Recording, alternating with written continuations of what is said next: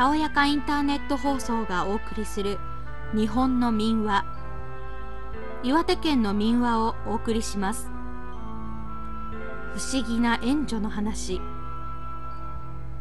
岩手県上平郡松崎村あざのぼとにモスケという家がある。昔この家の娘秋頃でもあったのか裏の梨の木の下に行きそこに草履を脱ぎ置きしままに行方不明になった。しかしその後幾年かの年月をたってある大嵐の日にその娘は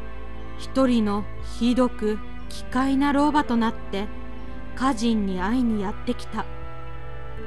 その大使は全く山んばのようで肌には苔が生い指の爪は二三寸に伸びておった。そうして一夜止まりで行ったがそれからは毎年やってきた。その度ごとに大風雨にあり一号ひどく難渋するのでついには村方からの掛け合いとなり何とかしてその老婆の来ないように封ずるようにとの言談であった。そこで仕方なくも助の家に行っては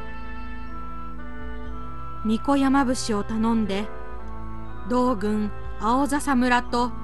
自分との村境に一の石塔を立ててここよりうちには来るなと言うて封じてしまった。その後はその老婆は来なくなった